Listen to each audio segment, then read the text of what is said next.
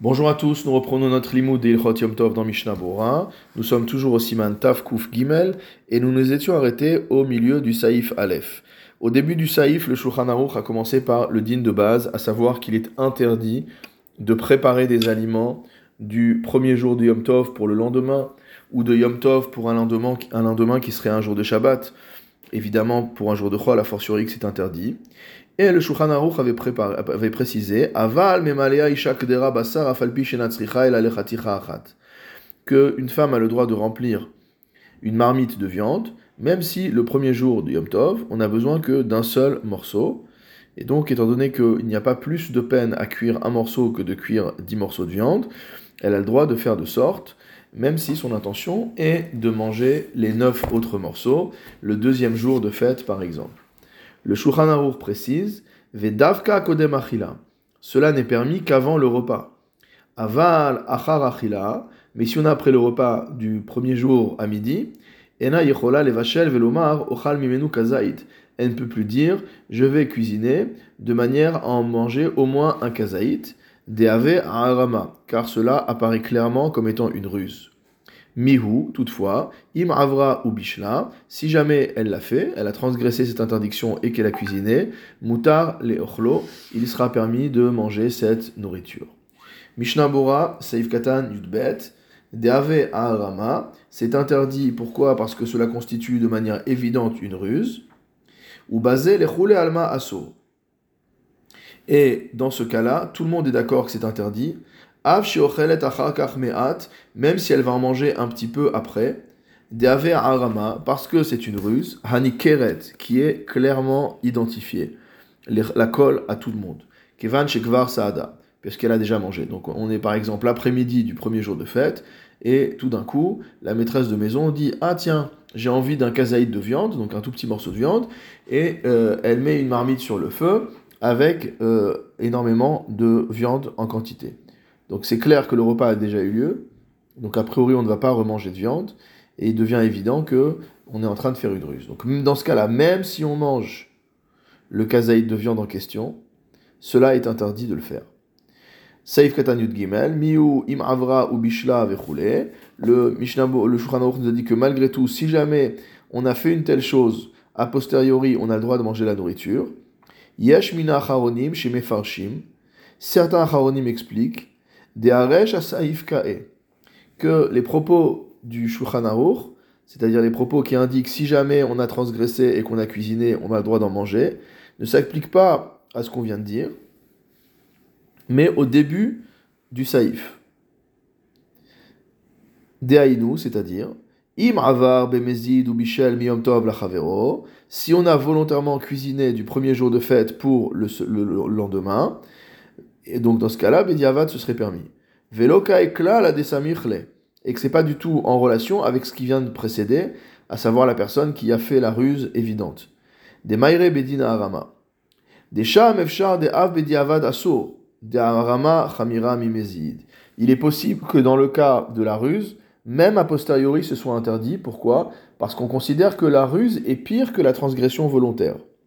Kedilkaman besiman tav kuf saif kavdalet comme on verra plus loin là-bas. Aval kama acharonim kadvu. Mais un certain nombre d'acharonim ont écrit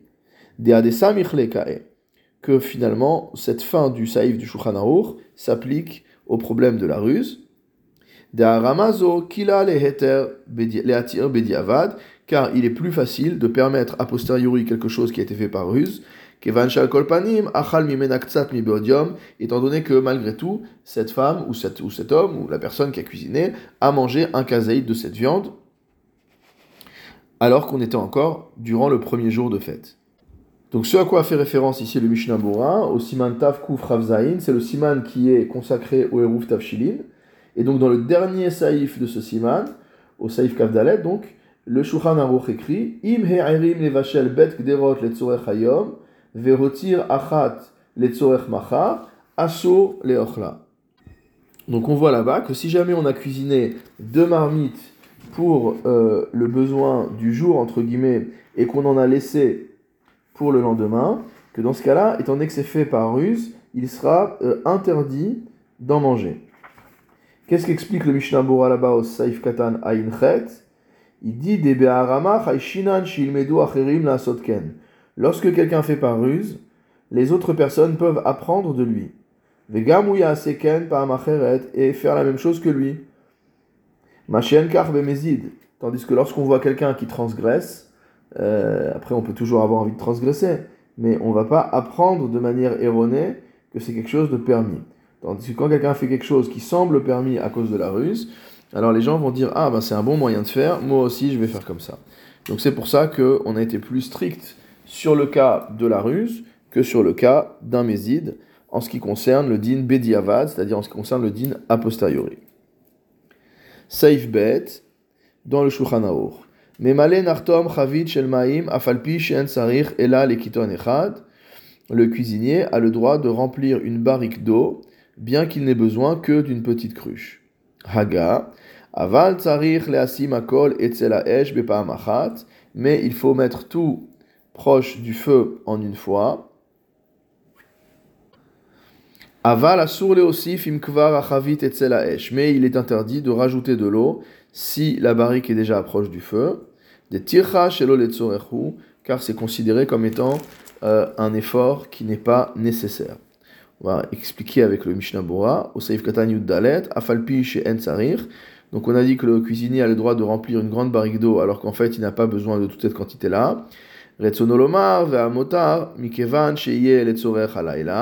C'est-à-dire que le reste, étant donné qu'il sera pour les besoins du soir, à filouachi shari, malgré tout c'est permis, parce que c'est une seule, un seul effort qu'on a fait.